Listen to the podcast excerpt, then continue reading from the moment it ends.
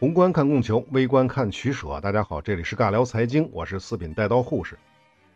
那么这期呢，该讲到苏联的解体了，也就是冷战的最后一部分，或者说苏联的最后一部分，就是戈尔巴乔夫时代。其实呢，安德罗波夫死之前就已经意识到苏共老人政治的弊病了，因此他早早就开始着手提拔更多的年轻人进入苏共中央和地方的高层，戈尔巴乔夫就是其中之一。而且呢，安德罗波夫原本是打算让戈尔巴乔夫接班的。但是呢，中央政治局的老人团呢，还是选择了切尔年科。我们上期说过，切尔年科自己不争气，只多活了十三个月。如此频繁的更换最高领导人，这让苏共的高层意识到，再让老人当政的话，苏联的政局怕是要 hold 不住了，所以只能让年轻人接班。那么，作为五十四岁的年轻人，戈尔巴乔夫上台之后呢，很想做出改变。其实不只是他，所有人都知道，苏联早就开始腐朽了。如果再不改变的话，只怕是时日无多。但年轻人也存在年轻人的问题，那就是急于求成、急功近利。而戈尔巴乔夫肯定也不知道一句中国的古话，叫做“欲速则不达”。当然了，他肯定也不熟悉那句中式英语 “too young to naive”。千万不要纠正我的发音啊，我就是这么念的，就念 naive。那么戈尔巴乔夫到底是怎么急于求成、怎么急功近利、怎么 “too young to naive” 呢？简单的讲。就是他提出的那个所谓的新思维。什么是新思维呢？包括苏联改革的四个方面：思想的多元化、经济的私有化、军事的非党化、政治的西方化。我们一个一个来说啊。首先是思想的多元化。大家都知道，苏联曾经经历过超级残酷的大清洗时代，虽然后来被赫鲁晓夫否定了，彻底否定了，但到了勃列日涅夫时期，呢又开了一把倒车。总之呢，苏联的国家安全体系。尤其是克格勃超越国家司法的行为，一直是苏联的顽疾。因此啊，戈尔巴乔夫提出司法改革和依法治国的理念，强调法治和无罪推定。在这个原则的指导之下，大批的历史旧案得以重新审理，超过一百万人被平反。这其中呢，既包括当年反对斯大林的布哈林、托洛斯基、赫鲁晓夫等死人，也包括在国内被关押多年的，或者是早就逃亡到海外的各种持不同政见的人士。那这些都是活人。那么以上这些呢，貌似没啥问题啊，不仅没问题，而且绝对正确，是吧？之前苏共是犯过错误的，适当的时候呢，也应该承认。但是戈尔巴乔夫的思想多元化远不止这个。一九八六年，切尔诺贝利发生了核泄漏，关于这个事件的细节呢，我们就不多说了，只说它的影响。苏联的地方政府和中央政府在应对此事件过程中发生了极大的纰漏，尤其是在初期隐瞒了真相。一千多公里外的西欧各国都已经监测到了放射性沾染了，而苏联依旧不承认发生了灾难。不仅是对外，对内也是一样。由于瞒报了事故的严重程度，事发三十六个小时之后，政府才开始疏散住在切尔诺贝利反应堆周围的居民。一个月后，才将核电站方圆三十公里内的十一点六万民众撤到安全地区。而实际上，辐射影响的范围要远大于三十公里。据估计啊，实际污染区的居民可能有几百万人。那么切尔诺贝利事故之后呢？戈尔巴乔夫认为，之所以造成这么大的损失，除了苏联核工业自身的问题外，更大的问题在于苏联的新闻管制，媒体无法有效地履行对政府的舆论监督职能。因此，他大胆地进行了言论自由相关的改革。从1988年开始，苏联解禁了大量曾经被定性为反动的文艺作品，同时呢，对于新闻和媒体的审查也有所放宽。这么做对不对呢？长久来看呢，我认为是对的。但问题是，在苏联经济改革的关键时期，如此迅速地放开新闻管制，允许自由化的媒体发声，这意味着什么呀？我觉得可以从两个方面考虑：第一，苏联人民是怎么想的；第二，西方势力是怎么做的。前者呢，意味着苏联民众长期接受的教育和理念都被瞬间否定了；后者则意味着西方的媒体战、文化战、舆论战终于不用藏着掖着了。可以光明正大的、全方位的进行反苏反共的宣传，而且这里外里产生的效果还要加倍翻番的。因此，苏联国内的舆论迅速倒向了西方，从底层民众到中高层的领导人，很多人都开始否定自我，向往西方。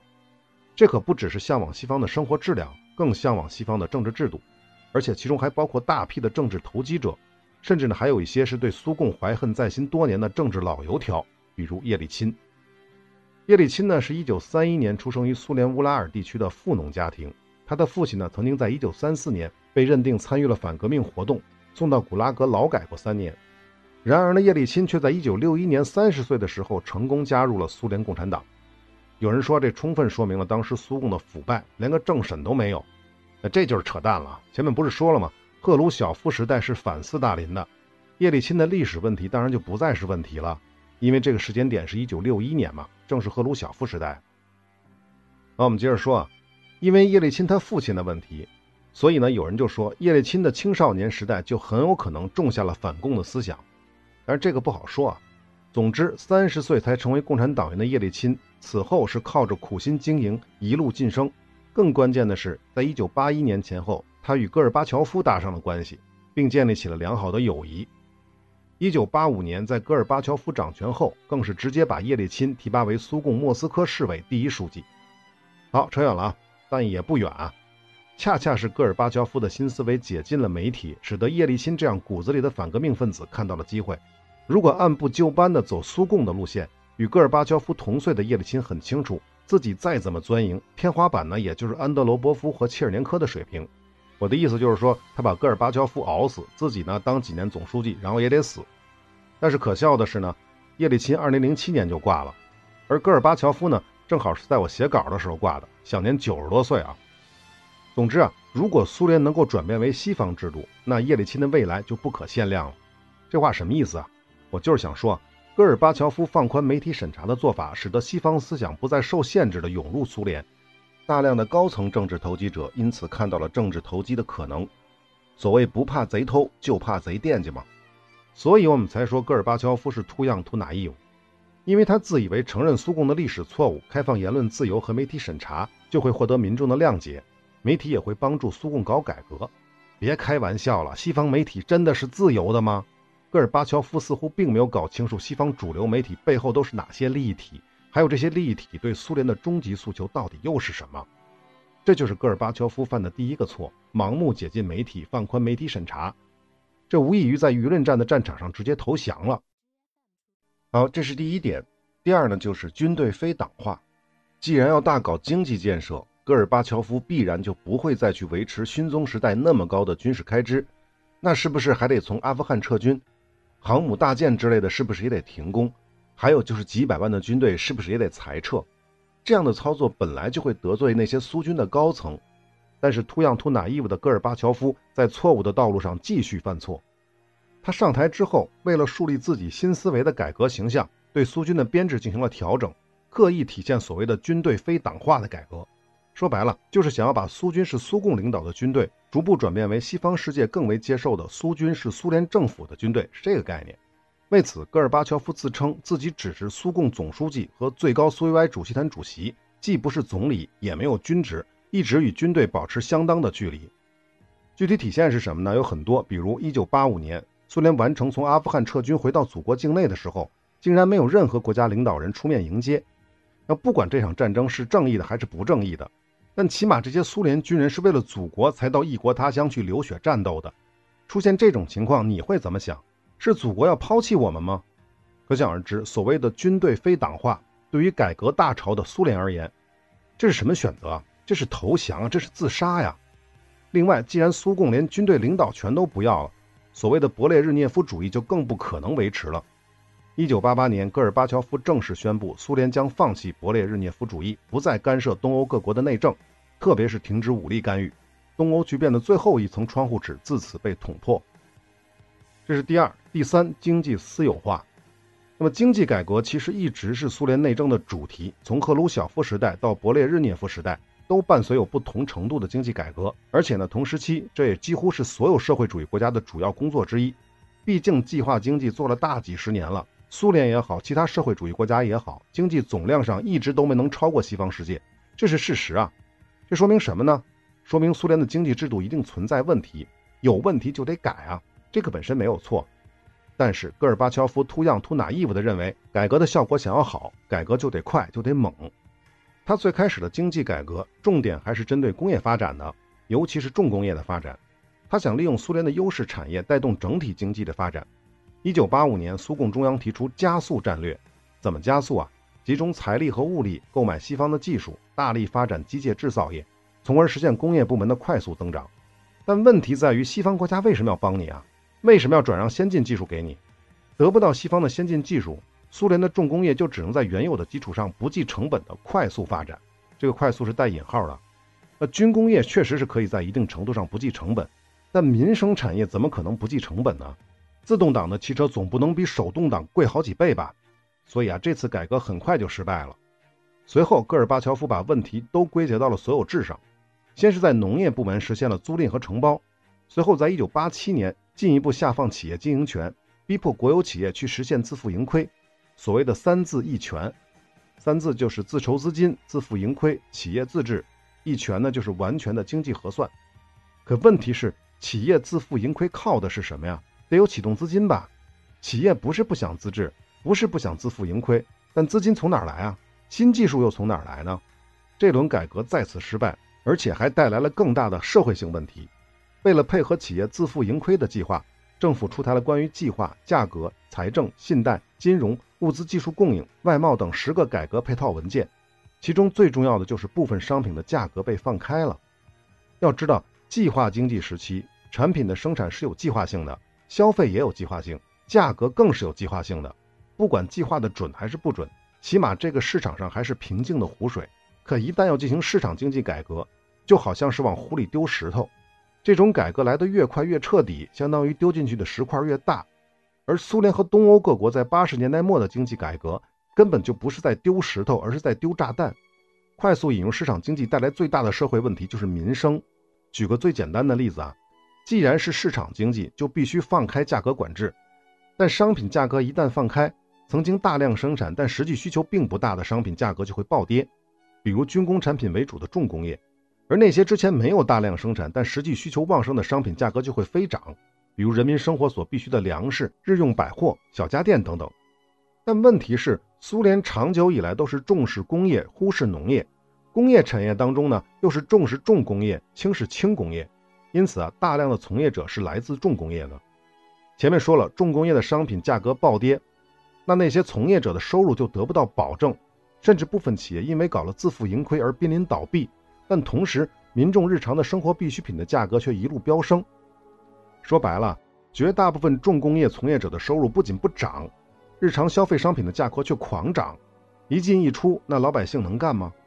再加上戈尔巴乔夫根本没有控制舆论的计划和能力，甚至早早的就放弃了新闻媒体的审查，不仅不可能让民众理解什么叫改革的阵痛，他们反而在所谓的多元化的西方思想的鼓动之下，只会认定。这是你政府无能，你苏共无能，你戈尔巴乔夫无能。那么这个时期的苏联社会的动荡就成了理所当然的事儿了。好，最后一条新思维的最后一条就是政治西方化。所谓的政治西方化，其实就是放弃一党专政，引入西方那套民主制度。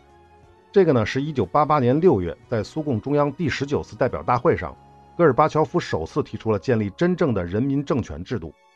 他还提出，党的地位不应该依靠宪法来强行合法化。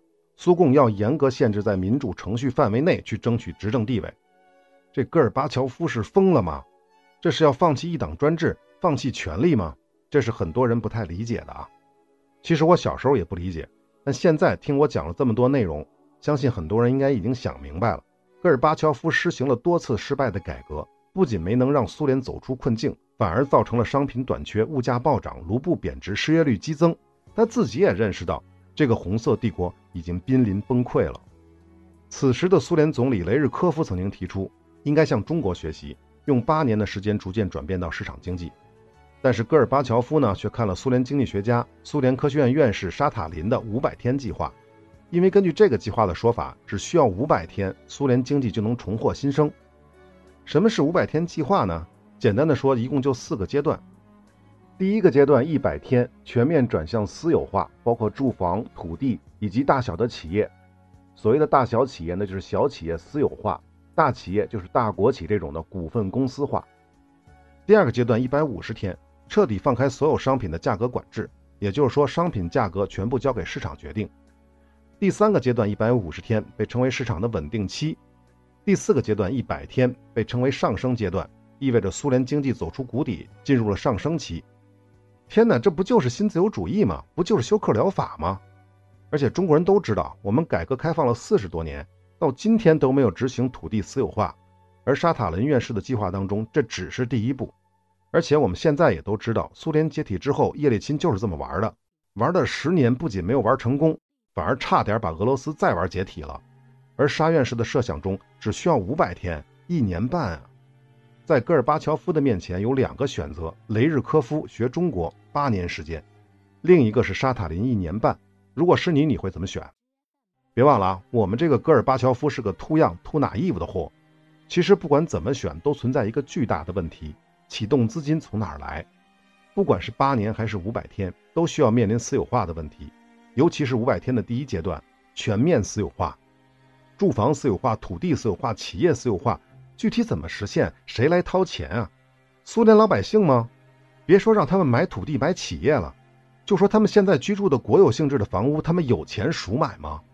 别说五百天了，即便是学中国的这个八年方案，苏联民众赎买房屋的钱从哪儿来呢？印钞票吗？卢布已经开始贬值了，虽然官方与美元的汇率依然坚挺，但黑市上早就跌得没人样了。再印钞票，那苏联跟津巴布韦有啥区别？那苏联唯一的选择就是借钱搞改革啊！但苏联这么大的体量。不是哪个小国的仨瓜俩枣就能满足的，只能向西方借。那么下一个问题就来了：西方国家凭什么借你钱？是不是得附加点条件？什么条件呢？如果你是美国总统，你会开什么条件啊？你戈尔巴乔夫就选沙塔林的五百天计划就挺好啊，经济全面自由化呀。而且啊，既然经济都自由化了，公有制也不存在了，那还搞什么一党专制啊？你就搞西方民主制呗。只要你苏联这么干了，借钱什么的都不是事儿啊。作为联合收割机操作员和集体农庄农民的儿子，戈尔巴乔夫做出了自己的选择。一九八九年春天，苏联人民代表大会上举行类似西方的民主选举。那么选人大代表就相当于选议员啊，就这意思。一九九零年的三月，苏联人民代表大会通过决议，正式废除了宪法第六条，关于苏联共产党是苏联社会领导力量和指导力量，是苏联社会政治制度以及国家和社会组织的核心等等规定。苏共不再有法定的领导地位。一九九零年七月，苏共二十八大以后，苏联正式宣布结束政治垄断，实行多党制，而戈尔巴乔夫本人也成为了历史上第一个，也是唯一的一个苏联总统。一九九零年十月，苏联最高苏维埃通过了稳定国民经济、向市场经济过渡的基本方针，其内容呢，大多就来自于沙塔林的五百天计划。用戈尔巴乔夫自己的话说。必须向经济非垄断化、非国有化和私有化大踏步的前进。然而，五百天计划的实施使得苏联经济出现了更大幅度的下滑。一九九零年到一九九一年，苏联经济数据下滑了百分之九点五，一九九一年下降更是达到了百分之十五。苏联老百姓的生活自然也受到了极大的影响。一九九一年，苏联的消费品零售价比一九九零年增长了一点四倍。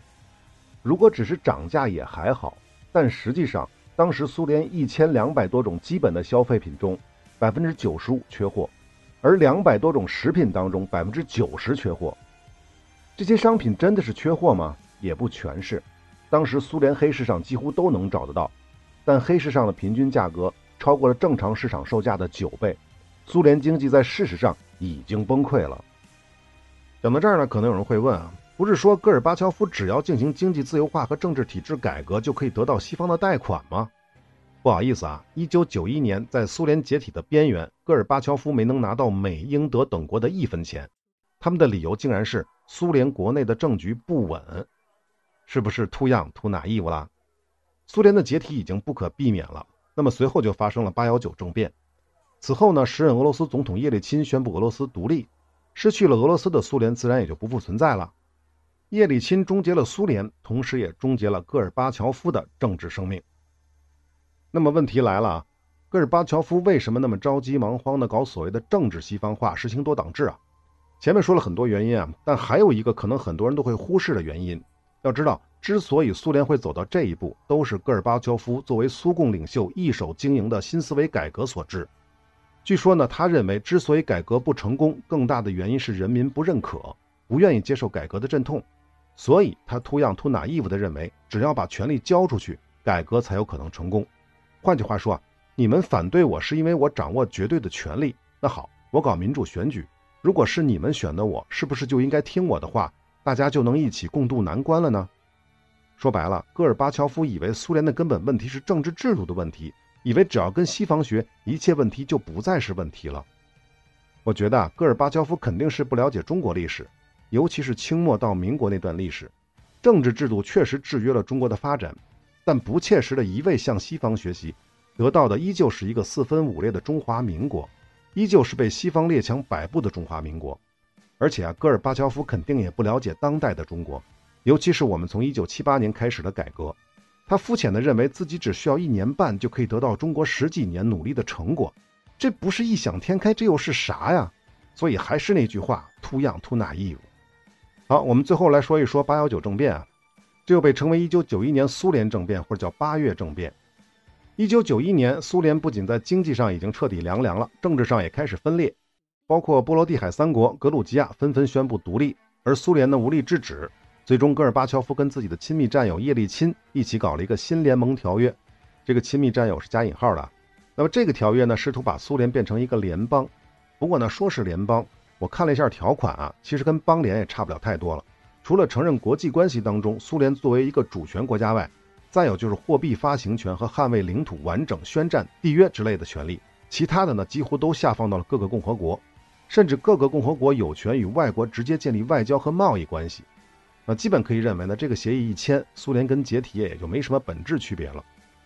其实叶利钦最开始是不支持这个条约的，他想一步到位让俄罗斯彻底独立，拿到完整的外交权和军队指挥权，但是难度太大了。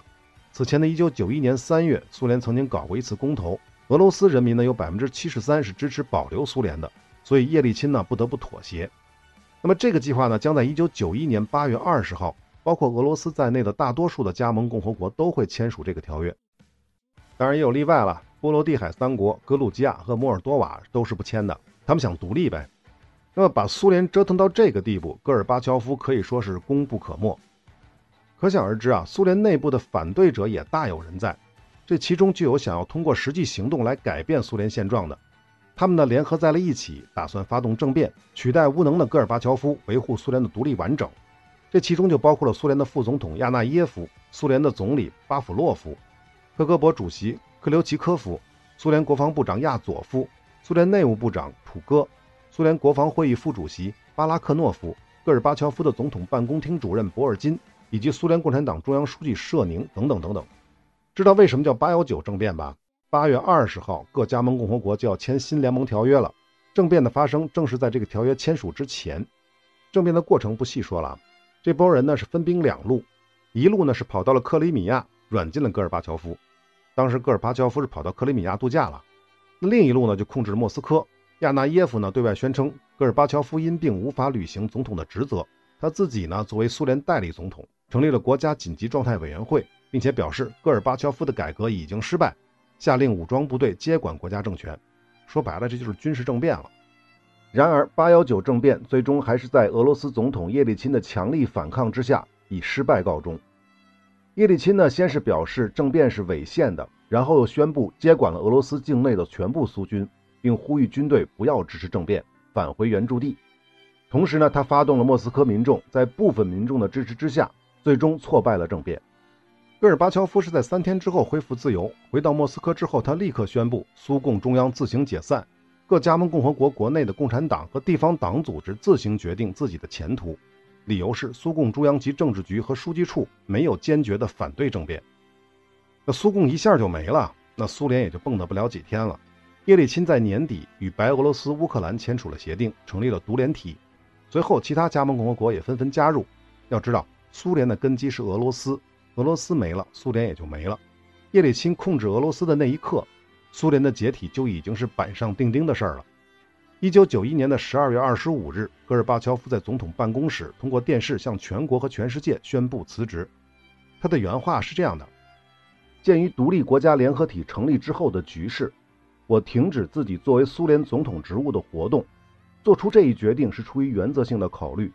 我坚决主张各族人民的独立自主，主张共和国拥有主权，同时主张保留联盟国家。”保持国家的完整性，但是事实却是往另一条道路发展，肢解和分裂国家的方向占了上风。对此我是不能同意的。我还对我国人民失去了一个大国的荣誉感感到不安，它会给所有的人带来非常沉重的后果。那戈尔巴乔夫的最后一句是：“我相信我们的共同努力会迟早结出硕果，我们的人民将会生活在繁荣昌盛和民主的社会里。”那么，关于八幺九事变，我们就说这么多啊。虽然它不是导致苏联解体的直接原因，直接的原因还是独联体的成立啊。但八幺九事件确实加快了苏联的解体。不过呢，说实话，我有两个问题没有想明白，或者说没有太想明白。第一，为什么叶利钦最终能够挫败八幺九政变？苏联和俄罗斯的军队以及民众为什么会听他的？难道就是因为他敢站在坦克上向人民大声疾呼吗？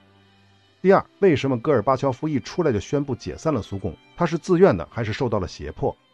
关于第一个问题啊，大部分资料都说啊，叶利钦是得到了人民的支持，在八幺九政变当中。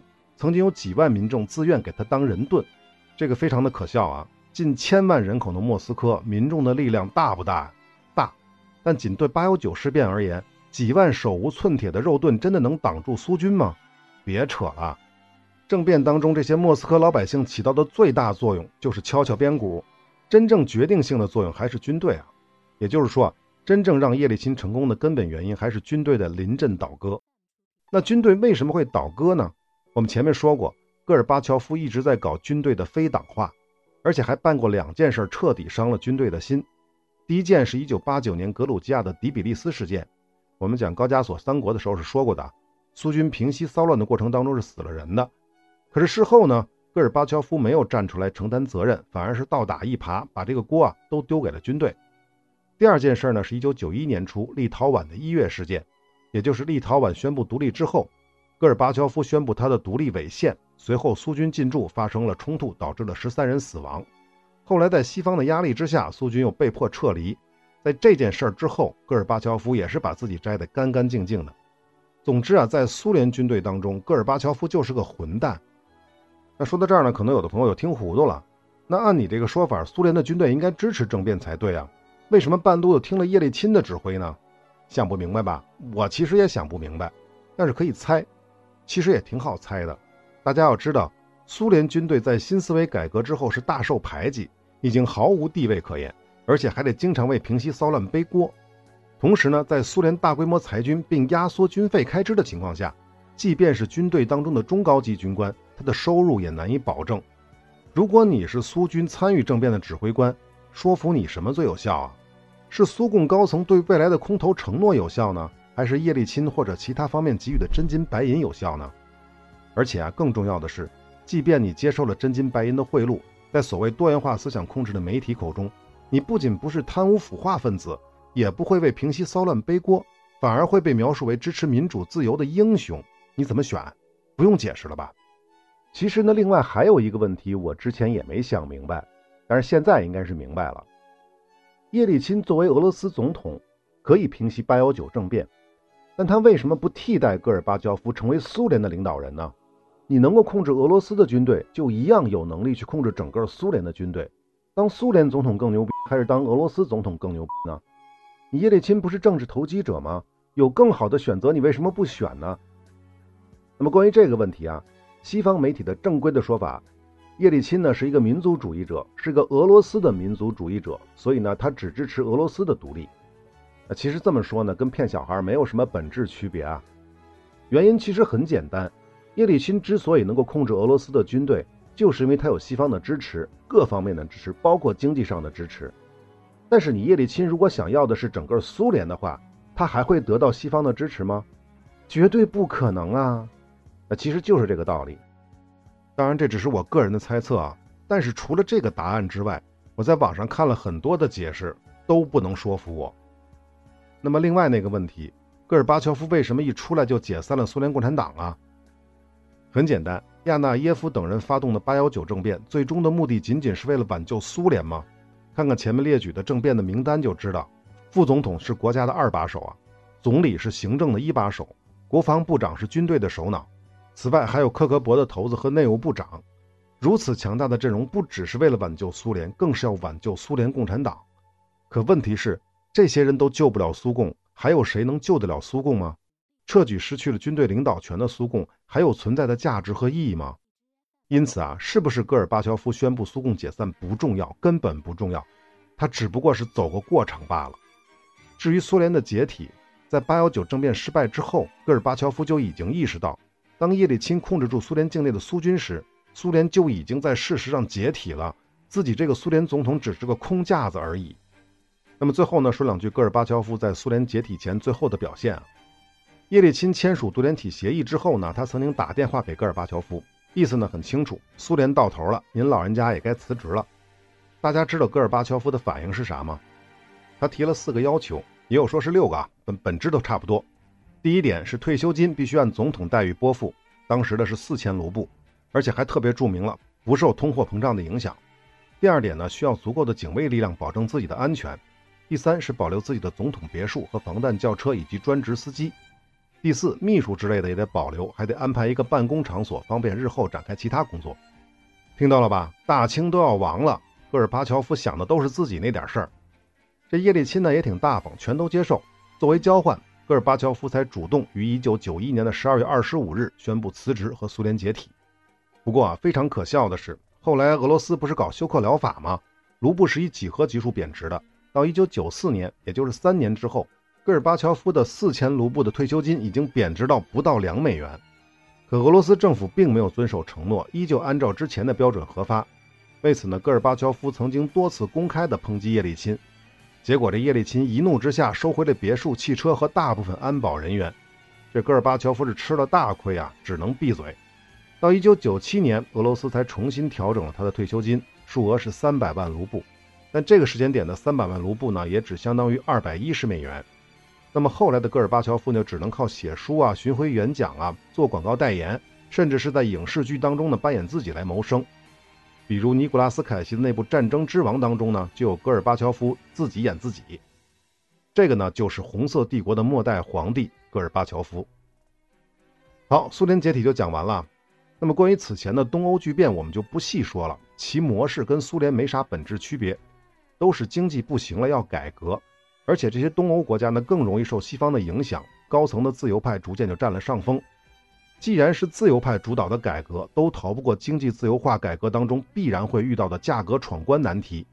在苏联没有放弃勃列日涅夫主义之前，西方是不可能真的救这些东欧国家的，所以他们都无一例外的在价格闯关的过程当中失败。具体表现就是物价上涨、商品奇缺，进而造成民众对政府的强烈不信任，甚至是暴力反抗。在这种情况下，西方势力只要稍加利诱，再加上苏联早就宣布放弃干预，他们就自然而然地倒向了西方阵营。大多数国家都是从上层直接倒戈的。但问题是啊，类似的事情在一年之后的苏联也上演了。但苏联呢，不同于东欧国家，苏联不解体，西方世界是不会救苏联的。甚至俄罗斯不解体，西方资本也不会真心实意的救，这也是俄罗斯休克疗法没有获得成效的根本原因。但话说回来了，如果俄罗斯真的解体了，甚至放弃了核武器，西方就会真心实意的救你吗？别开玩笑了，乌克兰就是一个榜样啊。好，我们最后小结一下，戈尔巴乔夫为什么会带领苏联输掉冷战的最后一局？其实前面都说过了，但最关键的点并不是经济改革。而是盲目的放开媒体管制，以及放弃苏共对军队的领导权。没有舆论控制，没有军队的支持，任何改革都难以成功。不仅无法获得成功，反而会造成社会动荡和政权更迭。纵观古今中外，可以说是没有例外的。当然了，这也只是个战术错误，或者说呢，只是戈尔巴乔夫这一届的问题。那对于整个苏联而言，他们又是如何输掉冷战的呢？那我们下一期再来讲苏联为什么会输掉冷战。我们下期接着聊。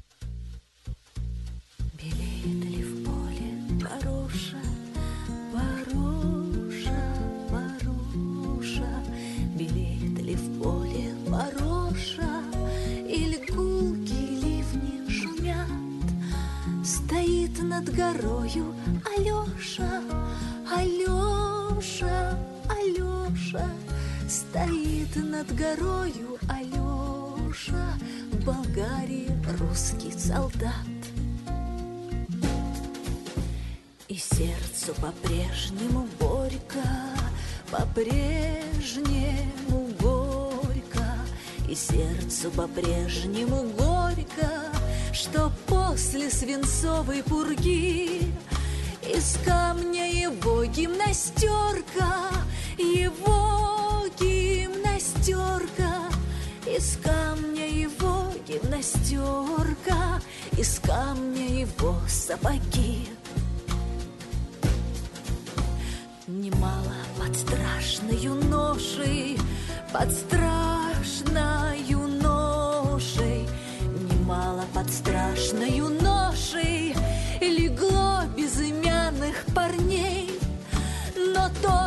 вот этот Алеша, Алеша, Алеша, но то, что вот этот Алеша известно Болгарии всей. К долинам покоем объятым, покое объятым, к долинам покоем объятым, ему не сойти с высоты. Цветов он не дарит девчатам, девчатам, девчатам. Цветов он не дарит девчатам, они ему дарят цветы.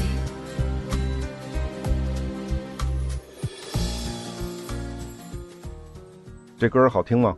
它是一九五九年苏联电影《士兵之歌》的插曲《阿廖沙》。 这部电影描写的是苏联卫国战争时期士兵阿廖沙在回家探亲的路上与少女舒拉相识相恋的爱情故事。其实故事的结局在电影的一开始就告诉了观众，阿廖沙的母亲和舒拉并没有等到归乡的阿廖沙，他为祖国战斗，最终客死他乡。您听到的这个版本呢，是来自于当代的俄罗斯女歌手扎拉。说实话，我从扎拉的演绎当中，不仅听到了母亲的思念、爱人的期盼，似乎也感受到了俄罗斯人对苏联的那种难以言表的感情。伟大的苏联再也回不来了。 Стоит над горою Алеша, Алеша, Алеша Стоит над горою Алеша В Болгарии русский солдат